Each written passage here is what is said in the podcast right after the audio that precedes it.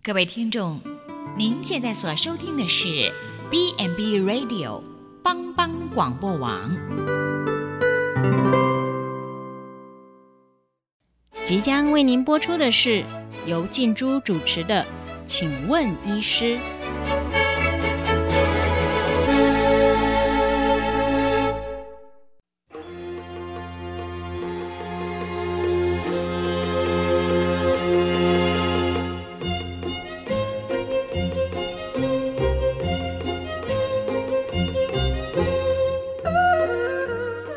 全球的听众，大家好，欢迎收听帮帮广播网，请问医师节目，我是主持人静珠。现在人上班好时间其实很长，然后一坐在呃，就是一坐就一整天，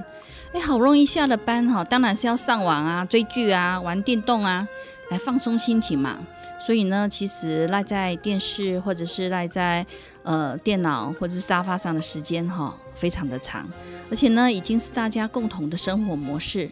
那前一段时间呢，跟朋友在聊天的时候啊，他就说：“诶，之前下班的时候呢，不是上网就是追剧嘛。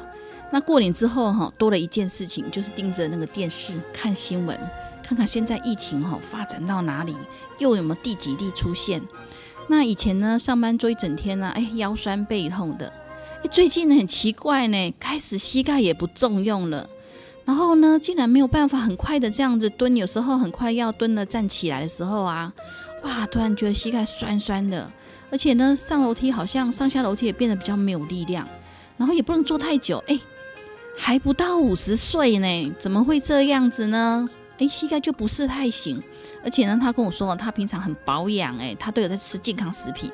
然后，而且呢，每天呢也都是坐着啊，他也没有举什么举重啊、搬重物啊。虽然是有点胖胖的啦，可是怎么会这样呢？而且呢，他那天去看骨科医师啊，哎，骨科医师跟他说他是退化性关节炎耶。他就跟我说，奇怪了，退化性关节炎不是过度使用吗？不是运动伤害吗？啊，我我只有在电脑前面呢打电动啊、追剧啊，跟这个有什么关系啊？如果您也跟他一样想了解更多有关于中年退化性关呃退化性呃膝关节炎的治疗，请别走开。我们进一段音乐，再跟我们医师一起来聊聊。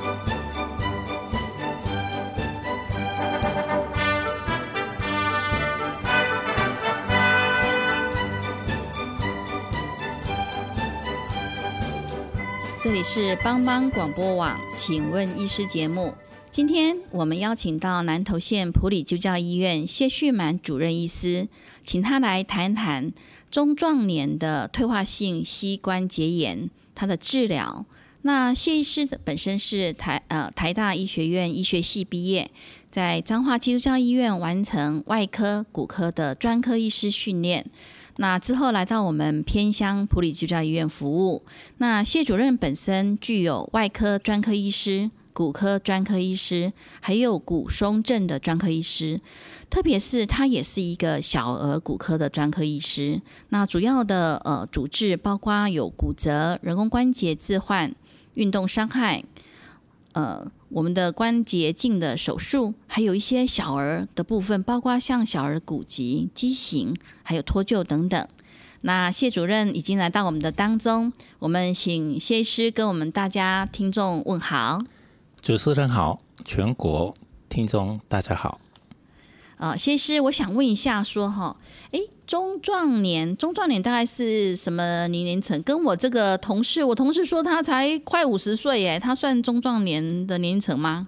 啊，所谓的中壮年人，这是指差不多四十岁啊，四十到六十岁之间的病患呐。哦，所以他是属于这个年龄层。那一般我们常知道的膝关节，膝关节常见的疾病有哪一些啊？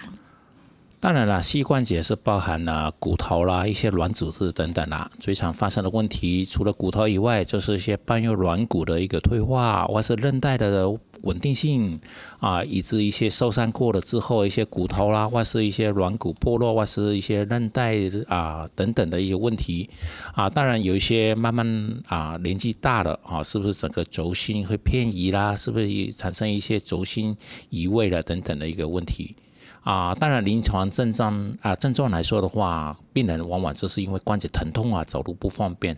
或者是从外观看起来是有点弯弯的啊，是有些是外翻，有些是内翻，要活动度会受限啊，所谓的蹲不下去，爬楼梯很困难，哦，行动会很不方便。当然了，最常见还是以退化的关节炎为最常见。这样子哦，所以等于说我那个同事，他跟我说，哎，他他都他才快五十岁耶，所以他就被诊断说他是膝部的关节炎。那膝膝关节炎的话，有有分不同的种吗？啊，其实随着我们年纪增长跟衰老哈，我们下肢的关节同样是面临衰老的啊那个状况啊，大部分都是因为。单纯的退化老化了哈，当然，另外就是因为自体免疫系统的问题，比如说类风湿性关节炎啊、暂时性关节炎啊、新陈代谢有关的，比如说通风性关节炎等等，当然都会有小部分的，因为有感染过啊，或是细菌性的感染啊、细菌性的关节炎等等，都有这样子的影响到我们的关节的活动。那所以等于说，其实膝关节的关节炎的话，它其实跟年龄。有很大的关系吗？啊，是的，随着我们年龄增加，因为耗损了嘛，哈，东西用久了总是会磨损，好像我们机器用久了总是会有一些耗损的状况。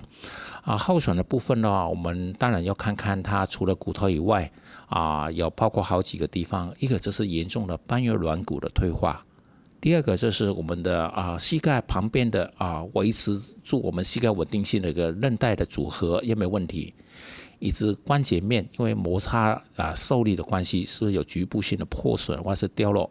啊？另外就是整个中轴啊，整个自轴承受力量的一个啊轴心改变之后，引起压力的改变，引起增加它的关节的破坏，以致我们关节面是不是已经有部分的倾斜啊，都会影响到我们一些退化的一个表现出来。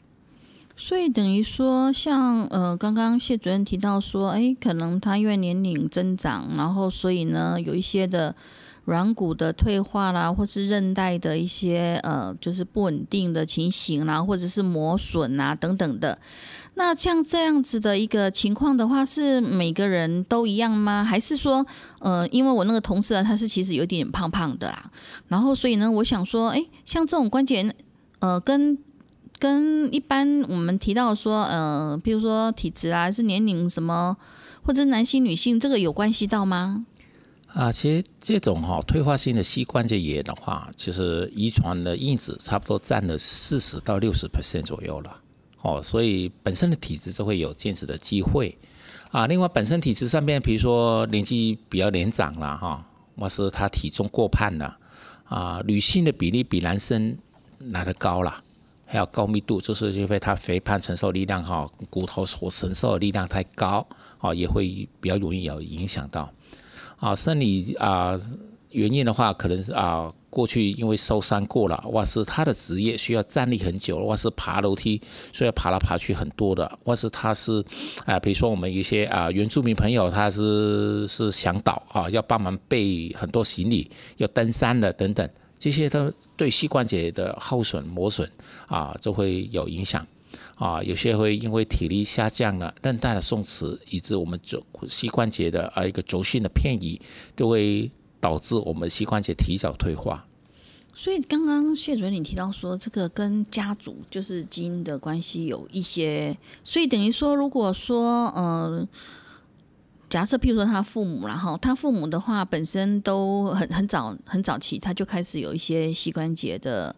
就是退化的部分，所以他可能也会比较早这样子吗？哎，有这个趋势啦，因为他还是四十到六十的比例，好像我昨天门诊呢看到一个四十九岁的病人跟一个四十岁的病人，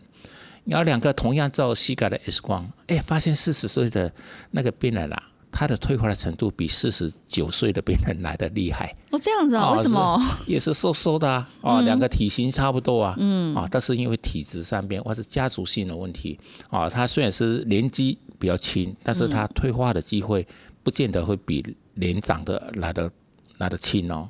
这样子哦，所以那那如果说呃。如果说我们要去知道说，哎，我们自己是不是有这样膝呃膝部的一些退化的，就是膝关节然后或者是膝盖的一些退化关节炎的话，我们要怎么样子从一些呃临床的表征，或者是说一些症状来发现说我们有这样的情况？就是大部分的病人都因为膝关节痛才过来门诊嗯，哦，有些比较严重的外观也会看得出来。啊，有些是因为发炎的时候，里面的关节水会增加，哎，外形是肿起来，那走路都比较难过，会感觉浮肿。我们压它也会有压痛的动作，啊，它行走会不方便，活动度会受限，哦，所以膝关节退化最常见的就是这些啊一些症状出来了哈，啊，我们可以照一个普通的 X 光，一个正面、侧面，这可以先早期的观察它整个膝关节切出面。啊，有没有问题？包含了我们膝盖三根骨头哈，一个就是我们的大腿骨，我们叫股骨嘛哈，下面的是胫骨，还有一个这前面的膝盖骨，我们叫髌骨。这个三个组合有没有彼此关系？有没有啊一些异常？啊，比如说关节的空隙会变窄啦，关节面的骨质是不是有开始硬化了？X 光看起来白白亮亮的啊，或是部分呢看到一些部分的空洞化。哦，或是旁边已经长一些骨刺，我们叫檍骨了。哈，旁边怎么尖尖的哈？一些 X 光的一个表现出来，也可以判断这是一个退化性的关节炎。所以等于说，呃，如果说万一我们呃感觉到我们，譬如说像像我们那个同事这样子啊，上下楼梯啊，他觉得开始就有点疼痛啊，然后呢，呃。这时候的话，我们就可以呃，就是到我们的骨科来看医师。那除了这个放呃，就是 X 光的检查，还需要有做其他检查吗？还是就是只要呃这个 X 光一照，哎，就全都录了这样子？啊，大部分单纯的退化性关节炎，我们可以从 X 光里面可以判断啦。但是我们还是要需要排除这种啊比较年轻的，是不是有痛风性，或是类风湿性关节炎等等的哈？也许。我们需要做一些抽血的检查，排除是不是有其他的啊全身性的一个疾病引起的关节的疼痛啊，跟退化性的关节炎。对啊，因为你是你刚才有讲说有类类风性类呃类风湿性关节炎，还有什么僵直性关节炎，还有一个痛风痛风哇，这个有什么差啊？哎，这个抽血可以可以可以吗？对我们抽血可以看它一些免疫系统啦，以及我们的血液中的尿酸含度啊。如果我们摸起来一些热热的啊，或是短暂性会突然发炎啊，或是短暂性近期才开始痛了，又要担心它是不是一个细菌性感染，有些有些就会给他做一些分析啊，检查他的血液里面是不是有发炎的症状很厉害啊。针对不一样的症状哈，要做适当的治疗。好，不要只有头痛一头，脚痛一脚了哈，还是要给他判断是不是全身性的疾病引起的这个膝关节炎。那所以等于说，除了照 X 光之外，其实还要做抽血的检查，来呃，就是分辨说，诶，他这个关节炎这个部分到底是退化性的关节炎，还是其他的一些呃，刚才提到说感染啊，还是说有其他的。僵直性关节炎，这是这是怎怎么样子的情况？啊，僵直性关节炎跟类风湿性关节炎都是免疫系统的一个全身性的疾病了哈，所以一些啊肢体免疫系统的啊，所以有时候我们僵直性关节炎，大部分都会人家听到僵直性，这这是脊椎表现会比较高了哈，嗯，但是它也会啊在髋关节或是膝关节里面会发现出来啊，这是一些。骨头会容易会乱长啊，哈，这是哦，那个骨刺会长得很厉害哈，的活动性就会比较减轻啊，减少哈，所以让他疼痛的状况啊，除了一些啊止痛药，是不是有一些人就会加强一些类固醇的等等的治疗啊，减轻他的症状啊，以防啊做啊他一些关节的疼痛，以致关节的一个活动度越来越受影响了。所以等于说，其实呃，若万一发生这种中年就是中壮年的这个退化性的关节炎的时候，那因为其实像我那个同事啊，他一听到说哈退化性关节炎，他们就马上想到手术这两个字，然后其实他很害怕哎，他就说哈我不要去看了，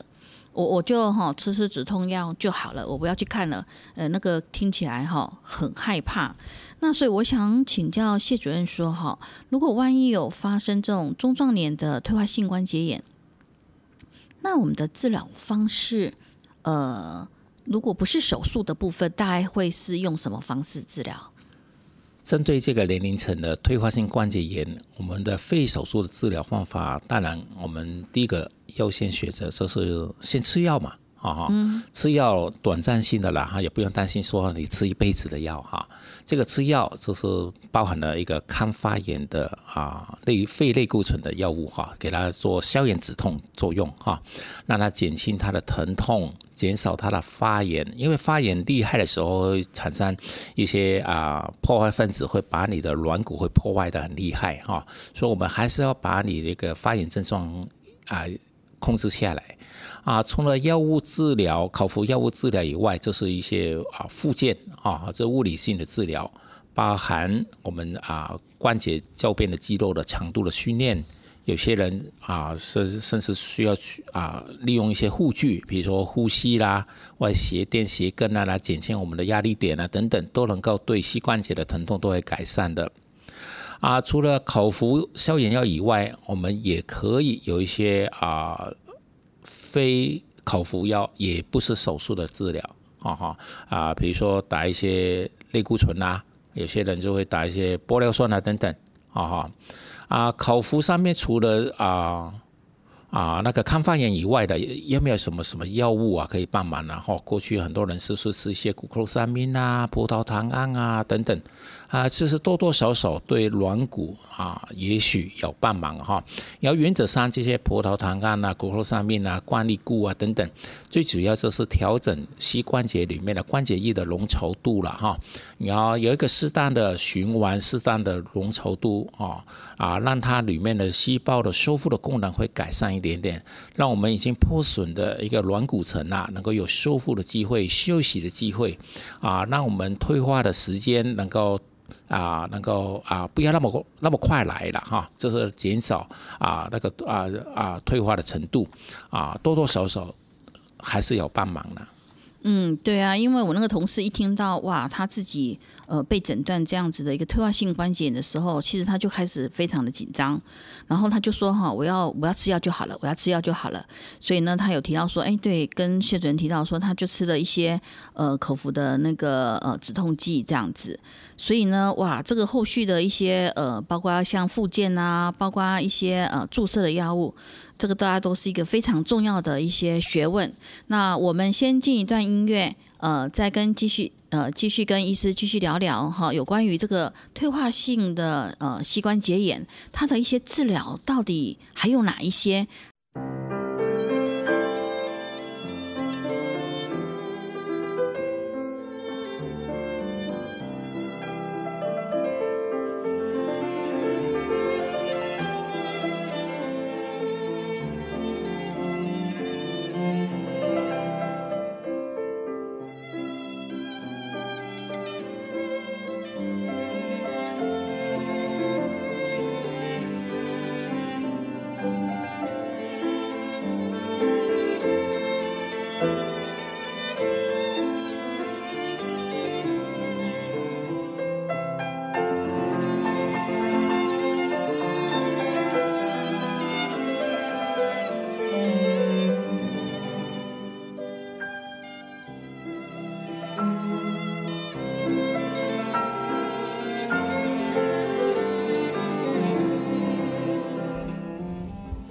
这里是帮帮广播网，请问医师节目，我是主持人静珠。哎，刚刚我们有询问到谢主任有关于这个中壮年的退化性关节炎，那他有提到说，因为我那个同事啊，他就是很害怕听到手术这样子，他自己想的啦，所以呢，当然医师就给他开了一些呃，就是抗发炎的药物啊，然后他就说啊，哎呀，去医院吼看病很麻烦呐，所以他就问我说，哎。那我可不可以自己去西药房买一些止痛剂来吃一吃？所以我想问一下谢主任，有关于这个呃，就是退化性关节炎这个部分哈，膝关节炎，那呃，有关于口服药这一块，那如果说呃，听众们他觉得说，哎，那我可以自己去买一些成药啊，像呃，我们西药房有蛮多止痛药的这个部分嘛，哈，那我可以去自己买来吃一吃就好吗？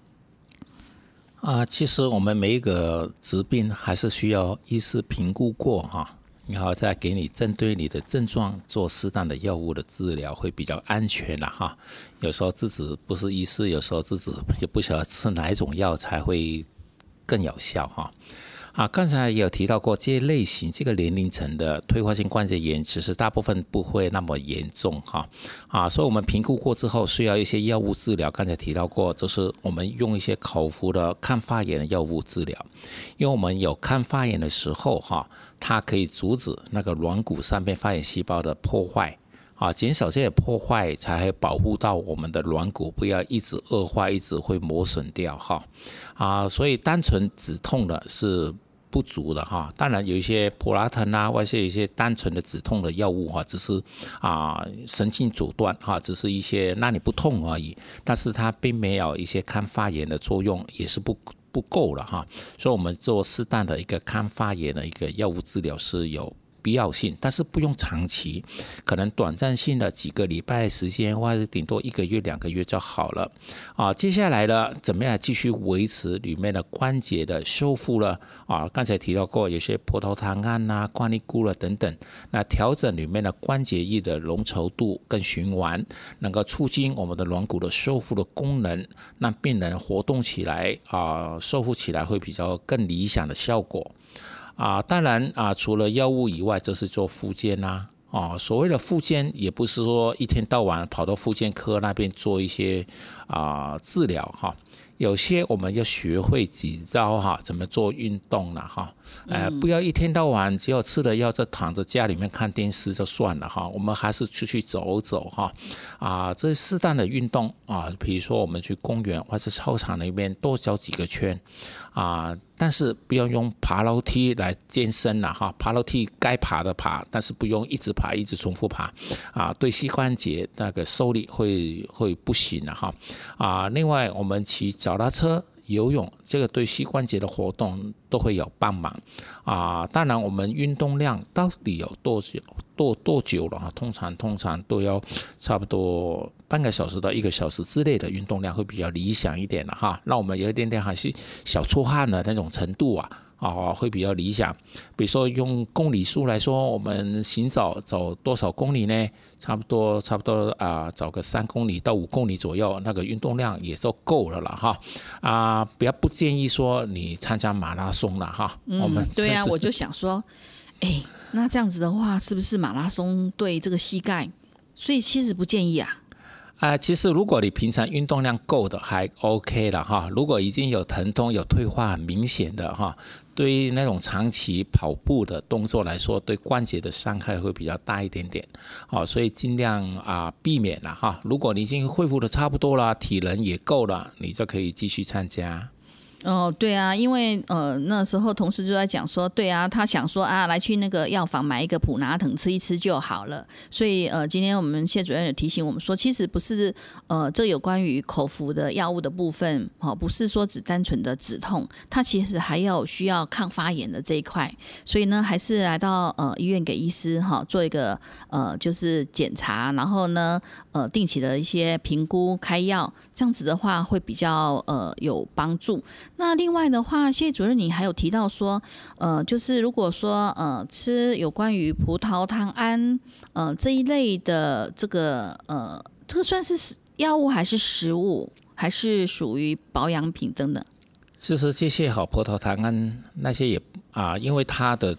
作用哈不像药物的那么直接的哈，所以现在我们卫生署是把它当成一个营养食品的一个治疗哈，所以营养食品是没办法用健保给付的啦。哦，就是谷口我们说的谷口卡呃沙命那个那个部分，它算是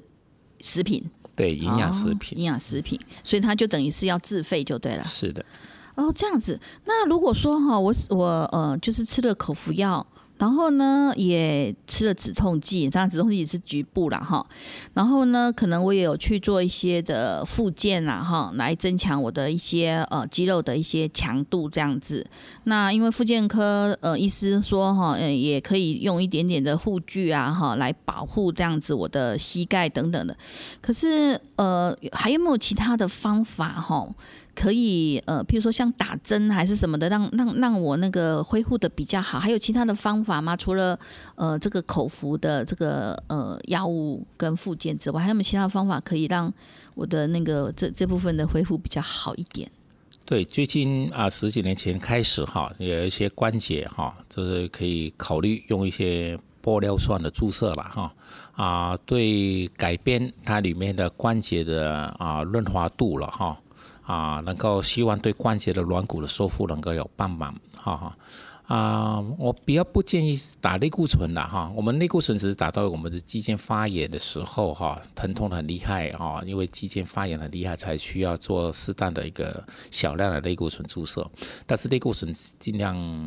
不要打到关节里面去哈，减少它的破坏哈。然后我们大部分打玻尿酸哈，玻尿酸针对一些口服药治疗效果不理想，但是还没到开刀的程度哈，都可以打。啊，但是健保给付也是有许多的规定的哈。呃，以这个年龄层四十到六十岁来说的话，可能健保就不会给付了哈。六十岁以上啊，退化很厉害，还没到开刀的程度，药物治疗效果也不好，才可以用健保的给付来打玻尿酸。啊，玻尿酸啊，它的作用的话，就是它啊调整里面的啊。关节液的浓稠度啊，它有保呃也有保水性跟抗压力性哈，你要让它我们关节的切削面的哈，会好像一个啊多了一层保护膜一样哈，让它受伤的啊软骨层能够有修复的机会啊。当然，玻尿酸现在越来越产品越来越多了哈啊，有一些高分子量的，有一些普普通通的哈，有些打一次就好了，有一些要说要打三次、打五次等等。各式各样的都有，哦，最主要差别在于它的浓稠度了、保水性、抗力等等，啊，有些是维持效果，我可以维持半年，有些可以说我可以维持一年，各式各样的产品都会有，啊，至于要花多少钱呢？啊哈，因为都没有鉴保给付啦，一分钱一分货啦。有些玻尿酸，如果我们啊用鉴保的规定它，但是它不合乎鉴保，通常要打三针那些的话，一支针差不多呃啊，平均来说差不多一千块左右了哈。有一千块左右。是啊，如果你打三针啊，等于要三次，这三千块一直讲好了，三千。然后大概维持的效果是半年左右。半年打三次，还是半年打一次？打三三次？是每半年打三针，每半年打三个礼拜打，哦，一个礼拜打一针，分三个礼拜，啊，嗯，那所以等于说，呃，这个打这个关节，呃，关节注射这个玻尿酸这部分，它那个针跟我们一般哈在抽血哈，因为我们。呃，听众可能比较知道，就是哎，我们有时候去呃检验啊，哈，会抽血嘛，哈，那个针大概多多长？我们大概有一些有一些呃印象。那打这个关节液的这个针，它很长吗？因为它打在打在我们膝盖吧。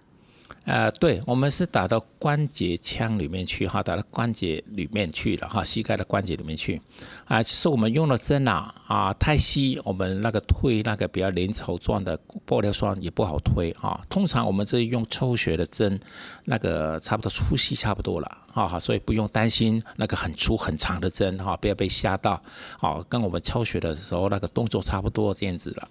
那这样子的话，我们要打这个呃玻尿酸的部分的话，那呃要怎么知道说有刚好打到那个位置啊？因为因为那个有有时候每个人胖瘦不一啊，那所以等于说呃这个打的过程到底会有什么样子的呃会会有什么用呃用超音波还是用什么的来帮助还是怎么样？可以再请谢主任再说明一下吗？啊，一般来说，我们骨科医师大概知道整个膝关节的一个结构了哈，大概知道哪一个位置有什么东西哈，哪一个比较安全的空间哈。通常我的习惯都会让病人躺平啊，在膝盖的外侧比较偏膝盖的啊膝盖骨的上方左右哈，那边会有一个空间。那我们针进去的时候，比较容易达到我们的空间那个啊空腔里面去哈。我们通常。打的动作之前一定要做回操的动作，是不是有一些关节衣可以跑回来？好，确定位置，我们再给它推。推的时候也要注意它是不是啊阻力会很大，是不是在没有在关节腔里面去？坚持成功的机会才高了，病人也不会那么疼痛了哈。所以有些小部分呢，我们就是用超音波导引底下打了。但是膝关节的范围其实是蛮好打的哈，所以经验够的啊，我们大部分都啊不见得要用超音波引导底下给他打到关节腔了，应该都可以成功的机会了。对啊，其实呃，这个就跟我们呃当护理师一样嘛哈，其实我们在打那个血管，好也是也是这样子，因为像现在的话，哎打血管它有舌灯，可是其实哈有有经验的护理师。倒是不需要说一定要舌灯，其实他呃，经由刚刚我们谢主任提到的方式嘛，哈，他会反抽，那这哎就有抽到说哎有组织液嘛，哈，就像我们在护理人员在抽血一样，好，我们在打 ICR，哈，那也是一样留置静脉针的部分，那也会有回血，所以其实它是一个经验的部分啦，所以呢，呃，越有经验的骨科医师在这方面就会呃越纯熟，然后效果当然也会比较。呃，有保障。那所以呢，呃，有关于这个呃，就是不是手术的呃部分的话，那呃，我们可以使用到有关于这个呃玻尿酸。那如果说呃。有没有其他的呃，除了玻尿酸之外，还有没有其他的那个一些什么？像现在很像很流行什么增生疗法还是什么之类的？不晓得像这种膝关节的部分也有这种吗？对，最近的话慢慢啊，很多医院在退啊，有些时候打 PRP 啊，哈，这是从啊病人身上把他的血液抽出来是要做一个高速离心啊，把血浆的成分分开。把高浓度的血小板的成分的血浆啊，再打回去膝关节里面去，然后做进行啊自啊自动会进行一种再生的修复软骨的工作。啊，这些这些的话啊，这是用自己啊的有用的主机哈，能够刺激我们受损的主机哈，因为有高浓度的成分里面，希望能够自己帮自己了哈。但是如果有些病人身体状况不是很理想啦，最近发炎啦、发烧了，这比较不适合做这些动作了哈。要啊，最近有一些医师也会利用超音波导引底下哈，打不同浓度的葡萄糖水哈，啊，做一个再生疗法。啊，他们是打在神经的旁边呐，或是肌腱的旁边呐，哈，这把它有些粘连呐，或是神经痛的比较厉害的时候，做一个啊滋润的作用，跟减压的作用啊，以产生一个再生疗法，希望它自动会自我修复，然后改善这个关节的一个疼痛啊，这些都是有不一样的程度的帮忙呢。那这样子的话，呃，包括像用刚刚谢主任提到的，用自己的血血浆哈抽血，然后做一些离心，跟使用这个呃葡萄糖水，那它这两个的效果状况，就我们的临床经验来看，嗯，谁比较好？就是做一个啊 PRP 或是玻尿酸注射哈，我们过去的一个文献哈，其实他们的效果都差不多。哦，没有一没有一种是比另外一种是更理想的哈啊！我我再看看病人的年龄了哈，或是破损的程度了哈。如果年纪大的，大部分直接就用玻尿酸哈，这好了，干干净净哈哈，效果都一样嘛哈。如果年轻的，因为他再生能力会比较强。好，里面的很有啊再生的程度，或者是那个啊生长激素的会比较高一点。我们这可以啊鼓励他，是不是可以用 PLP？因为 PLP 抽那个血浆啊，那个成本了哈，也要差不多一支针就要一万五了哈，打一次，维持多久呢？有些人可以维持到半年，有些人可以维持一年以上，哦，再看状况。啊，至于葡萄糖水的一个再生疗法，我们因为要用到超音波导引来打，哈，那个效果是止痛的效果，再生能力，我们过去的经验看起来效果也不见得维持很久，所以各方面的需要做不一样的治疗啦。所以等于说，其实呃，以谢主任的临床经验来看的话，就是会呃注意到他的身体状况，然后注意到他的年龄的情形，然后来呃选择就是建议比较呃适当的呃就是一些注射的方式。那所以等于说，像这样子的一个注射方式，大部分都呃还没有到健保的给付，所以他呃可能都需要有一些的自费的情形了哈。是的，那所以等于说呃。如果说呃我们呃这些口服或者是说呃一些注射的状况还是不理想的话，大概多久我们就可能需要考虑到手术了？啊，如果有一些这个年龄层的病人哈啊效果不是很理想，打了几次那个玻尿酸或是关节液的等等哈啊或是口服药治疗也不是很好。啊，我们所以问他过去的经验是不是有受伤过的哈？啊，如果也没受伤过哈，或是有受伤过关节啊打的效果不理想，我们会建议做一个简单的一个关节液的啊关节镜的手术了哈。关节啊关节镜手术的话，我们一方面可以直接进去里面看它的关节破损的程度了哈，啊也可以做一个清创的。处理跟治疗，这把一些以前受伤啊受伤过啦，外是里面发炎很厉害的一个组织做一个清除啊，能够改善它里面的环境呐啊，然后让它慢慢给它一个复原的机会也会增加了啊。如果啊连关节镜做了效果还是不好，我们可以采取人工关节的置换。人工关节的置换也要看它的程度啊，是不是可以换单腔性的人工关节置换就好了，还是需要做一个全系的人工关节置换？嗯，所以呢，其实这个有关于呃，就是退化性的膝关节炎的这个部分的话，除了有关于保守的一些治疗方式哈，保守当然就是说止痛嘛哈，然后呢就是治疗它一些发炎，那当然也有一些注射。那呃，我们呃，等一下先休息一下好了。我们等一下进一下音乐，再来跟医师继续聊一聊有关于手术这部分。因为手术，我相信很多的听众可能很想知道，说刚刚提到的一些关节镜啊，一些呃，就是置换术这个部分，呃，到底它的一些呃，就是哪些人可以做，还有像有什么样子要注意的事情。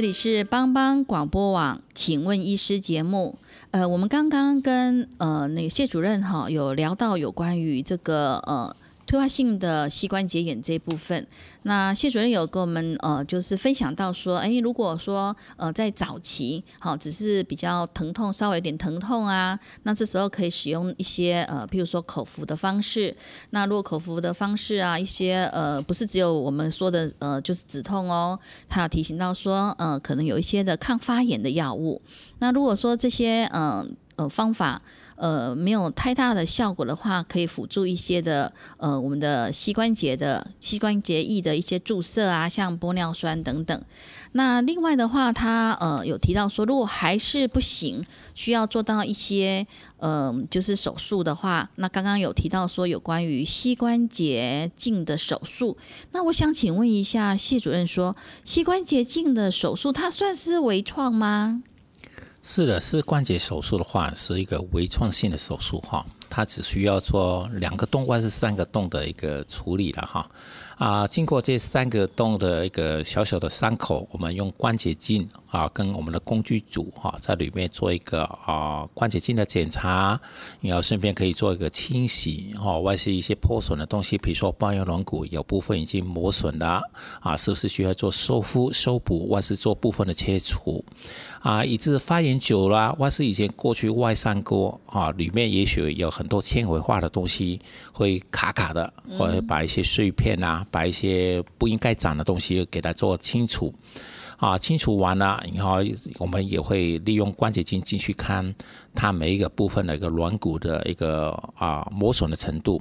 有些磨损很厉很厉害的凹凸不平，我们尽量给它弄得比较平滑平整一点。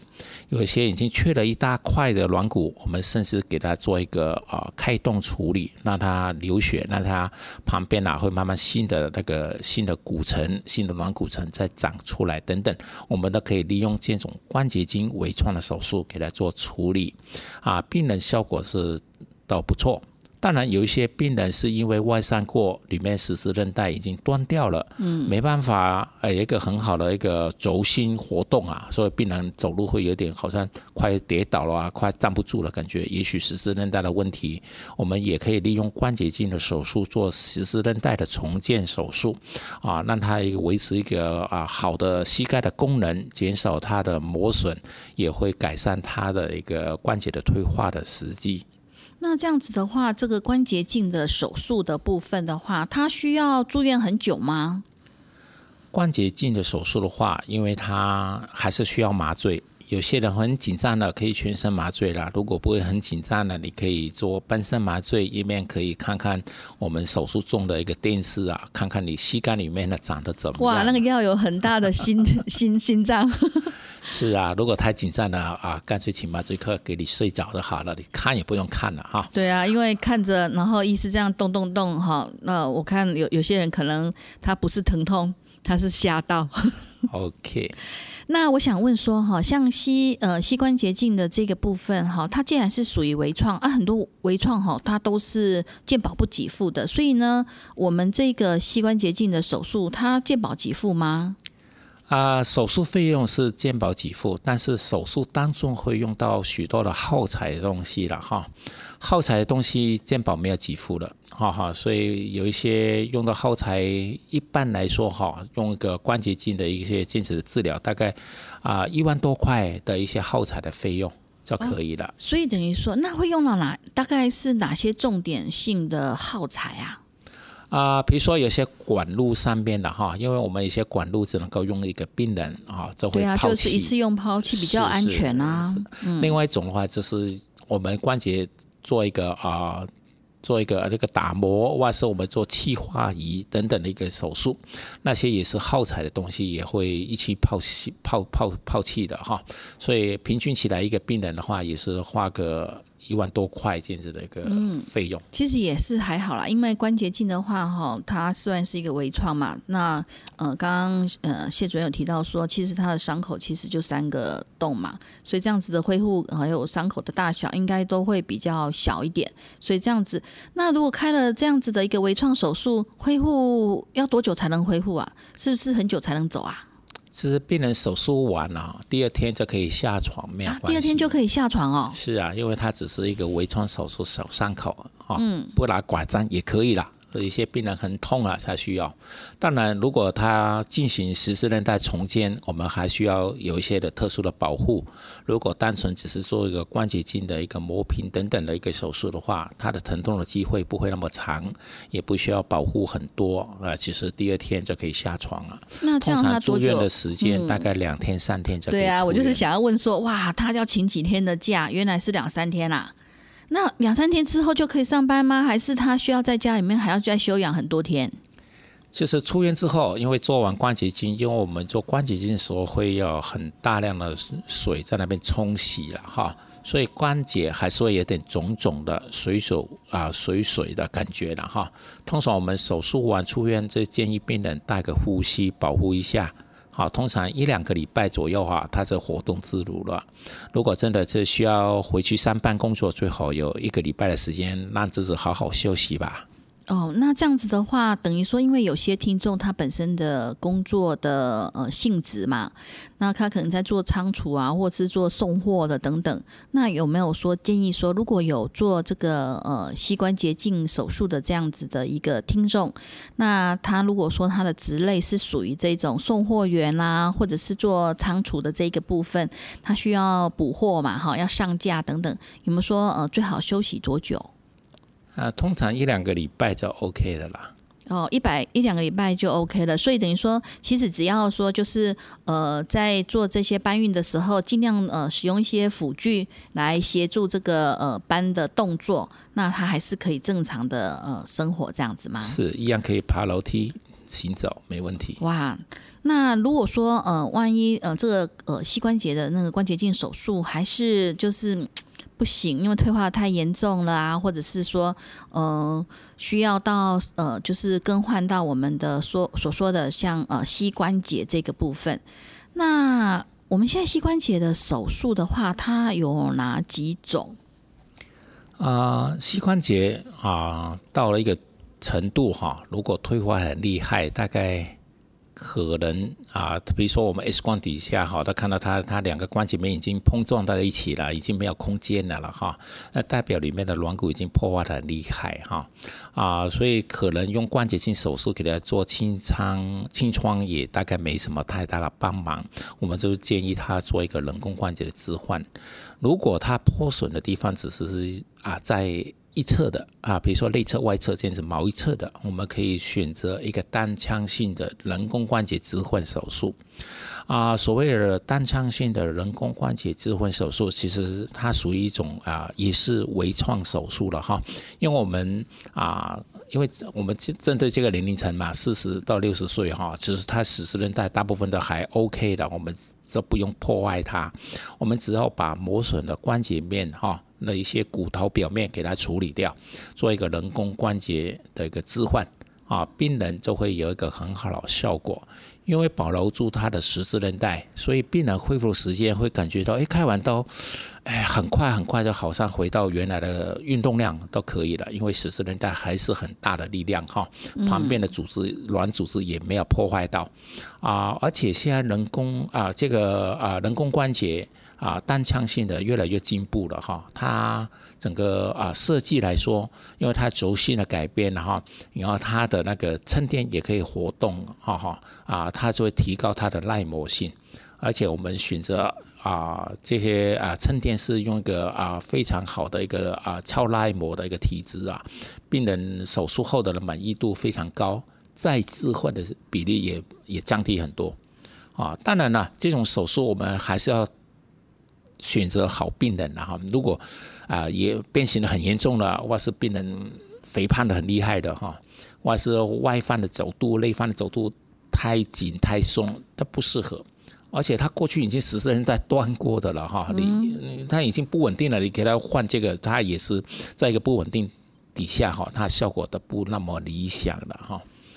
大概这种啊人工关节哈，有部分健保，有部分要自费。哦，这样子。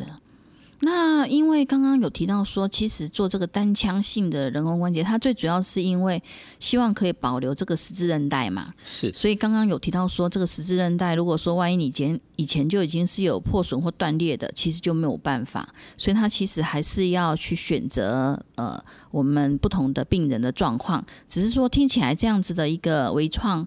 呃，对整个后续的那个呃，就是进步，呃，可能还蛮好的。特别是呃，他呃现在的一些人工关节，其实呃越来越进步嘛。那所以等于说，它的那个衬垫的部分的滑动性或是耐磨性，如果越来越好的话，可能呃术后民众的那个呃就是舒适性跟满意度也是蛮好的。是，只是想要问说，那像一般文创也是啊，都是需要一些自费嘛。那所以等于说，像这种呃单腔性的人工膝关节置换术这个这种微创的话，健保有给付吗？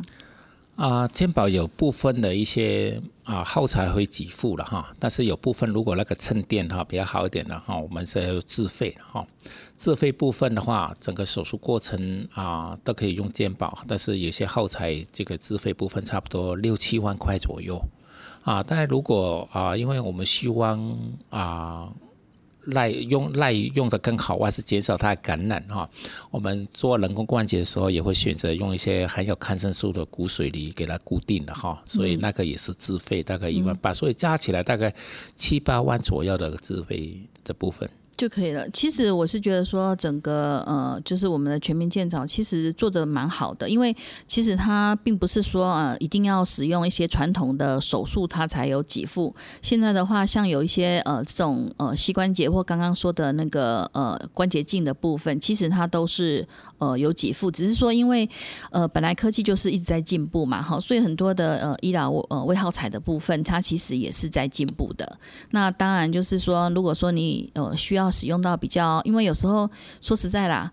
呃，五五十几岁啦，哈，其实还算是很年轻。以我们现在的平均余命来讲，哈，女性到八十三岁来讲的话，其实还要使用个二呃二三十年以上的话，所以有时候还是需要呃去挑选一些比较适合自己的，特别是说如果还在职场，好职场打拼工作的人，可能很也蛮需要这样子的一个，就是后续的一些恢复的。呃，就是满意度嘛，哈，所以呢，这个部分大概还是有需要啦。只是说，我想说，如果说，呃，刚刚有提到说那个单腔性的人工膝关节，那如果说，呃，万一他还是没有办法需要去做全息的，好，因为刚刚有讲嘛，那这个十字韧带就也受过伤啊，等等的，没有办法做那个呃单腔性的，要做全息的人工关节置换术。那这个部分是呃怎么样的病人才需要？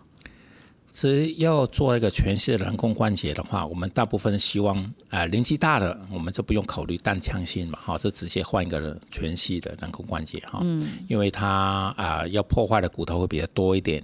啊。其实做一个全息人工关节啊。他的很快就改善他的生活品质了哈。我们做整个过程当中的话啊，现在都会用呃进微创的一个方法哈，它的破损里面的一些软组织尽量破损的少哈。那全息人工关节一定会把它的十字韧带哈前后十字韧带都会做一个切除了哈，再单纯靠人工关节来做它的支撑，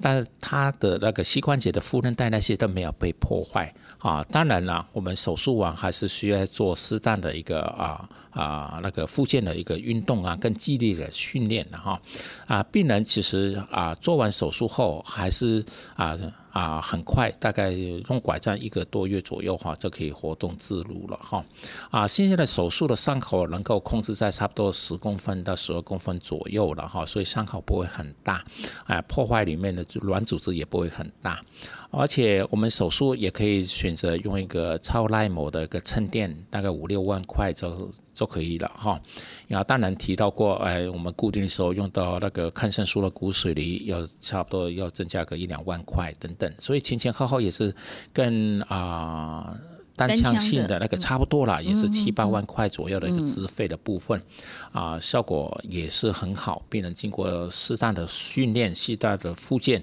啊，到差不多一两个月左右了，就会啊回到原来的工作岗位上面都 OK。啊，当然了，啊，做全是人工。啊，人工关节置换呢，我们希望年纪大一点点。如果它破损的太厉害的年轻啊族群啊，比如说这个四五十岁，但是它已经破坏很厉害，没办法了，我们还是要做一个人工全人工全系的人工关节。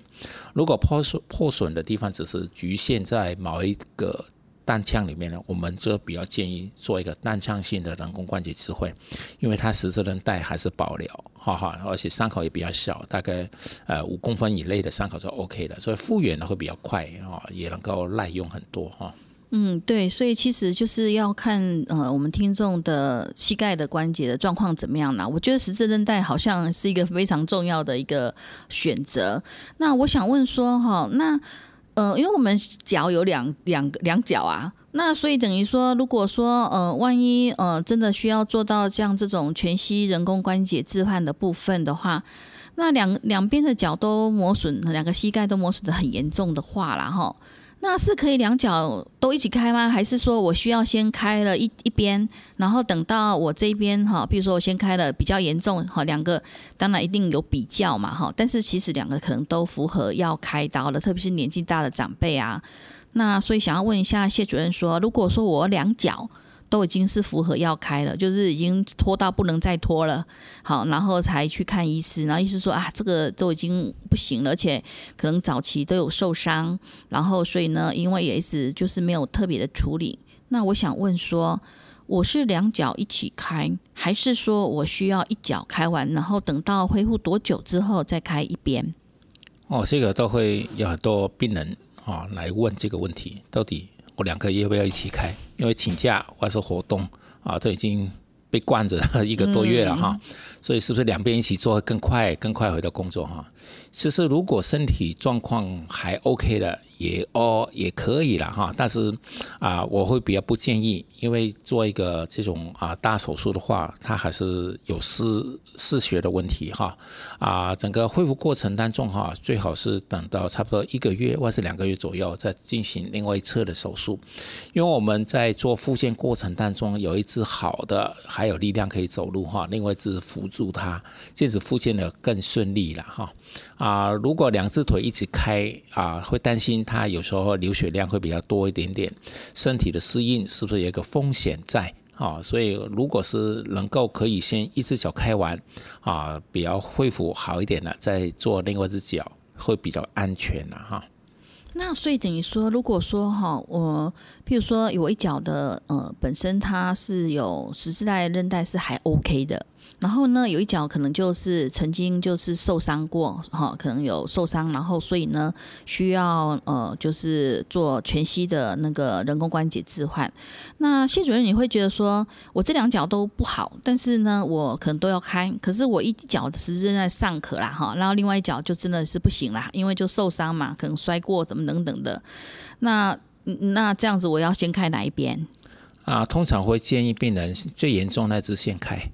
哦，以严重性了哈，因为你开完那只好的，那一只已经痛了，你这复健的时候也会很不舒服。哦，对对对对对对啊，你这样讲了，就讲到讲到重点了，就是说，其实是看我们的呃听众的脚的膝盖的状况怎么样子，当然是以严重的先处理掉了。那刚刚也有提到说，哎，我们手术完之后需要做一些的复健，那这个复健要做多久啊？一般人工关节置换手术过后，第二天我们就会开始给他做一些运动哈，有一个是被动性的一个关节活动的附件已经开始，这第二天就马上做。啊，通常手术后三天左右就会把一些管线啊那些通通拔除移除掉，他就很自由啦，所以鼓励他可以下床。啊，我们也会会诊复健科啊，有复健师来在指导下啊，利用一些助行器开始做一些步行的训练跟肌力的训练。出院之后，就可以利用那个助行器慢慢走。哦，住院的时间大概五天到一个礼拜就可以出院了哈。出院后还是需要助行器来帮忙辅助，差不多一个礼啊一个月哈到一个半月左右，他就可以离开拐杖。可以自由行走或者爬楼梯，当然了，最好在经过三个月的肌力、肌耐力的训练啦，就可以做原来的运动啊，比如说快走啊、骑脚踏车啦、游泳啊，都可以做了。嗯，所以这样子其实听起来的话，就令人比较安心了。所以呢，其实我应该赶快去跟我那个同事讲说，哈，其实呢，呃，不要不要害怕这个退化性关节炎，其实要配合着整个医师的一些医疗建议。那因为刚刚呃谢主任有提到说，其实如果是退化性关节炎的话，哦，不要自己哈跑去西药房啊哈买那个什么普拉疼止痛一下这样子就不管它一直拖下去，而是应该给医师来做一个诊疗。然后呢，可能开始的话。可以使用一些我们的消炎止痛的。那如果说真的还是不行的话，还有一些的呃关节的注射的呃方式来帮忙。那如果说呃。效果不是太好，或者是说退化的比较严重一些的话的部分的话，那还可以使用到有关于呃，就是膝关节镜的一些呃，就是检查，然后呢呃，做一些的修复等等的。而且特别是现在的科技非常的进步，呃，整个微创的手术已经很成熟，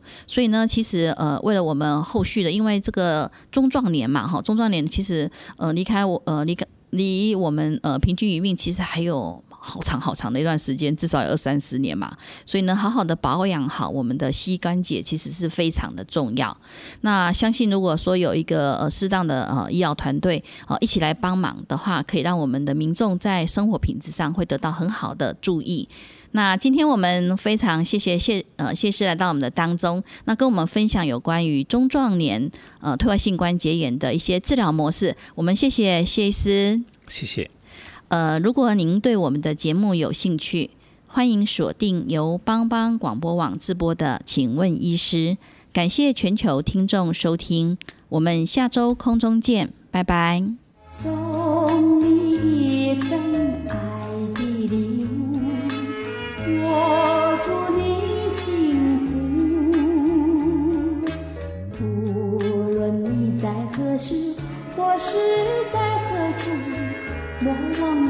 我的祝福。人生的旅途有甘有苦，要有坚强意志。发挥你的智慧，留下你的汗珠，创造你的